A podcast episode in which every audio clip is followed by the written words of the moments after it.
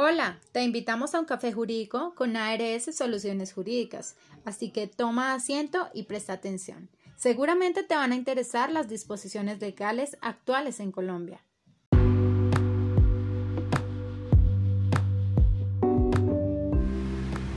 Ahora bien, el Ministerio de Tecnología de la Información y la Comunicación a través del decreto legislativo 771 de junio 3 del 2020, estableció que los empleadores deberán reconocer el valor del auxilio de transporte como auxilio de conectividad digital a los trabajadores que devenguen hasta dos salarios mínimos mensuales legales vigentes.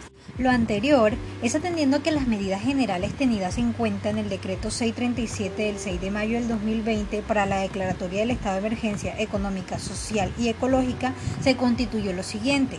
El gobierno debe propender por la adopción de medidas en aras de mantener y proteger el empleo, entre otras, estableciendo turnos de trabajos, la adopción de medidas que permitan contribuir al Estado en el financiamiento y pago de parte de las obligaciones laborales a cargo de los empleadores tema que también fue abordado por la Organización Internacional del Trabajo OIT, en conjunto con la Comisión Económica para América Latina y el Caribe CEPAL, mediante un informe coyuntural que denominaron de cierta forma el trabajo en tiempos de pandemia, desafíos frente a la enfermedad por el coronavirus COVID-19.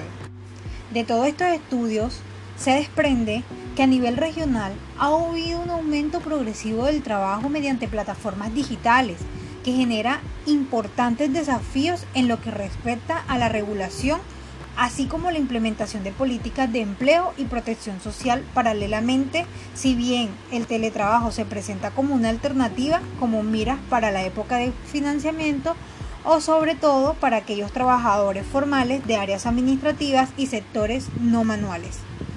Entraña muchas complejidades asociadas a la falta de regulación de estas medidas frente a la pandemia, dado que no se han dado los instrumentos que aseguren el cumplimiento en la mayoría de los países, incluidos Colombia. Reto al cual se ha sumado el gobierno nacional debido a que actualmente no se encuentra una medida farmacológica como una vacuna o un medicamento antiviral que nos permita minimizar los impactos del coronavirus en la sociedad, para así preservar la salud y la vida, especialmente logrando ese distanciamiento social que implica que las personas deban desarrollar sus actividades de manera remota y a través de Internet, con una intensidad sin precedente. Por lo anterior, los empleadores y trabajadores han acordado desarrollar labores desde el domicilio del trabajador como medida principal para la continuidad de las actividades económicas y la protección del empleo.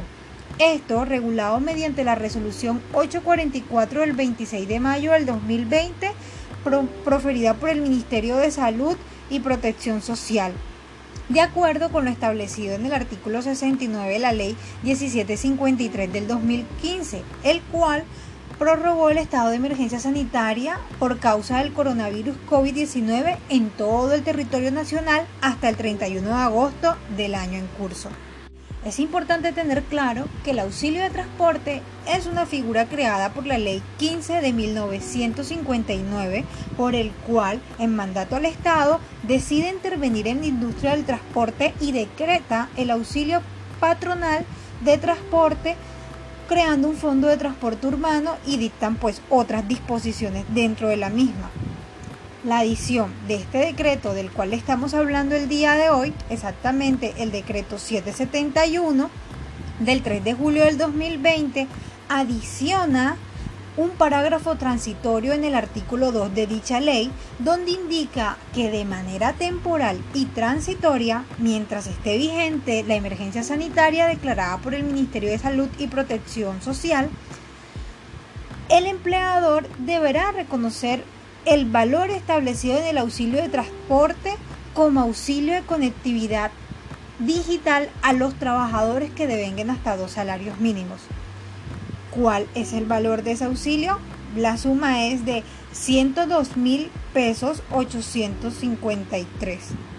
Sí, el valor por el auxilio de conectividad corresponderá al mismo del auxilio de transporte y no son acumulables por la suma de 102.853 pesos. ¿Quiénes se beneficiarán? Los trabajadores que devenguen hasta dos salarios mínimos legales vigentes. ¿Hasta cuándo irá? La medida es temporal y transitoria mientras esté vigente la emergencia sanitaria. Es importante aclarar que esto es para los trabajadores que realicen, valga la redundancia, trabajo remoto y no el teletrabajo, dado que el, teletrabajo tiene su reglamentación en la ley 1221 del 2008 en el que se rigen todas las políticas del mismo. Entonces, cuando estamos hablando de trabajo remoto, ¿a qué hacemos referencia? Pues aquella actividad fuera del lugar de trabajo o la empresa variando su actividad laboral remota diaria, semanal o mensual, pudiendo realizarse desde una oficina satélite, inclusive logrando de esta manera que la empresa continúe desarrollando de manera regular con las personas que atienden físicamente, mientras los otros empleados disfrutan del beneficio de trabajar en sus hogares, aunque sea solo por unos días, aunque puede ocurrir que sea por horas, cumpliendo un horario de oficina para trabajar de manera simultánea en la oficina presencial o dos por metas, en el cual el empleador no tenga horarios y el empleador debe asegurar únicamente que todos los trabajos que fueron asignados se cumplan en el tiempo establecido. Comparémoslos con el, el teletrabajo, que no es más que el desempeño de actividades remuneradas a terceros, utilizando para este fin las tecnologías de la información y la comunicación sin que requiera la presencia física del trabajador en el sitio específico de trabajos. Digamos que es una modalidad de trabajo como el freelance o también como el trabajo independiente. Muchísimas gracias y espero que hayan disfrutado y entendido pues todo esta, este cúmulo de temas jurídicos de interés para toda la comunidad.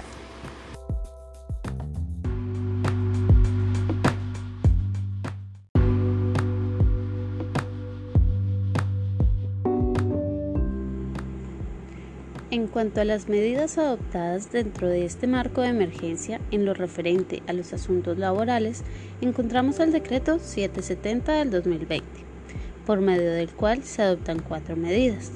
La protección al cesante, la jornada laboral, el auxilio para el primer pago de la prima y el auxilio a trabajadores en suspensión contractual.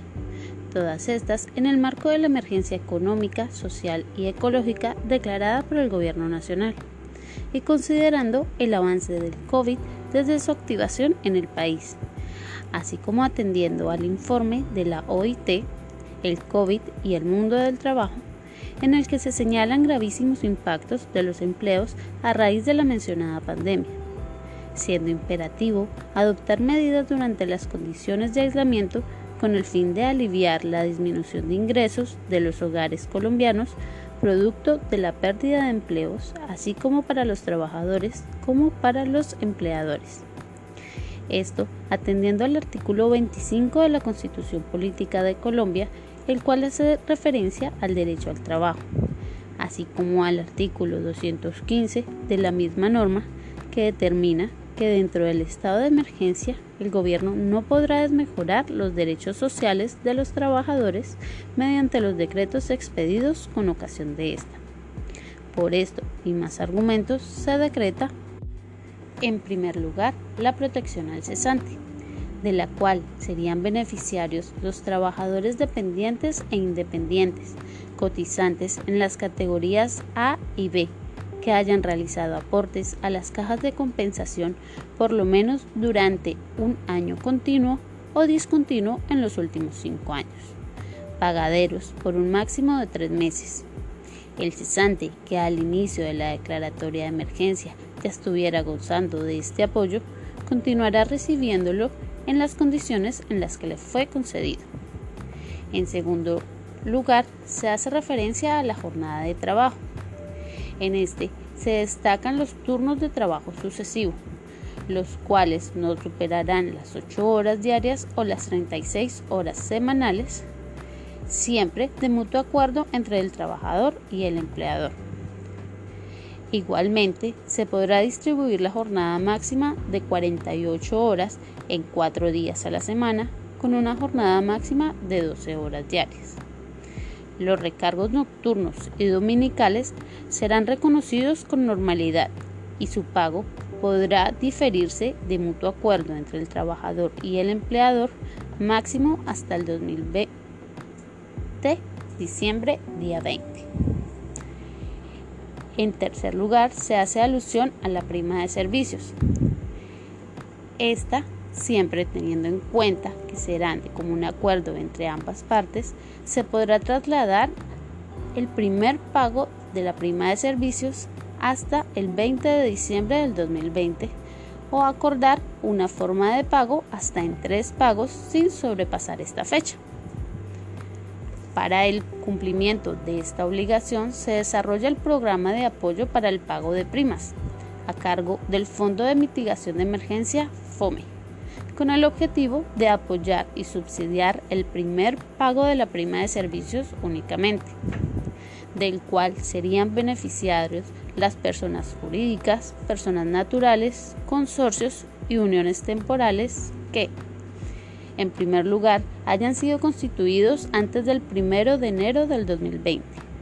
En segundo lugar, estén inscritos en el registro mercantil y con renovación no menos al 2019.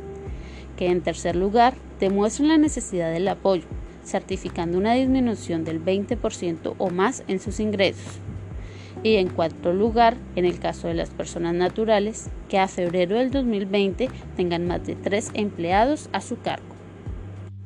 Sin embargo, para todo esto es de considerar que para las entidades sin ánimo de lucro no será necesario el cumplimiento del segundo requisito.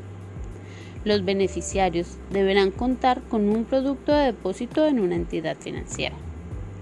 No podrán ser beneficiarios las entidades cuya participación estatal sea mayor al 50%. El cálculo de la pérdida y el monto del apoyo estará a cargo del Ministerio de Hacienda y Crédito Público. La UGPP y la DIAN trabajarán de la mano para corroborar el cumplimiento de los requisitos. Este apoyo se dará para el pago de primas de trabajadores cotizantes sobre el salario mínimo legal mensual vigente hasta por un millón de pesos.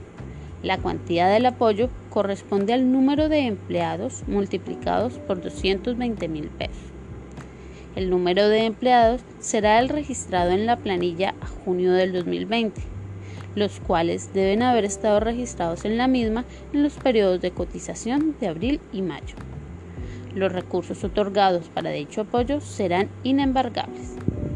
Como cuarto punto, en el decreto se toca el auxilio a trabajadores con suspensión contractual, bajo la administración del Ministerio de Trabajo, conformado por un auxilio monetario a los trabajadores dependientes que devenguen hasta cuatro salarios mínimos legales mensuales vigentes y cuyo contrato les haya sido suspendido o se encuentre en licencia no remunerada y que no cuenten con algún subsidio o apoyo gubernamental adicional.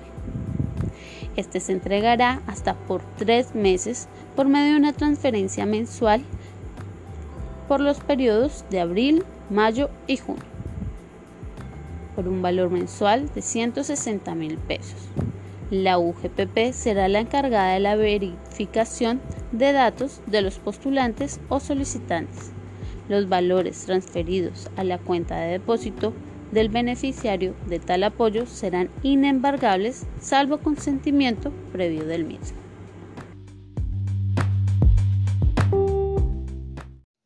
No olvides que puedes darnos a conocer tus preguntas, inquietudes y realizar cualquier consulta a través de nuestras redes sociales. Nos podrás encontrar como ARS Soluciones Jurídicas en Facebook, Instagram, ARS Soluciones Jurídicas y recibimos observaciones por medio de nuestro correo institucional ars.solucionesjurídicas.gmail.com.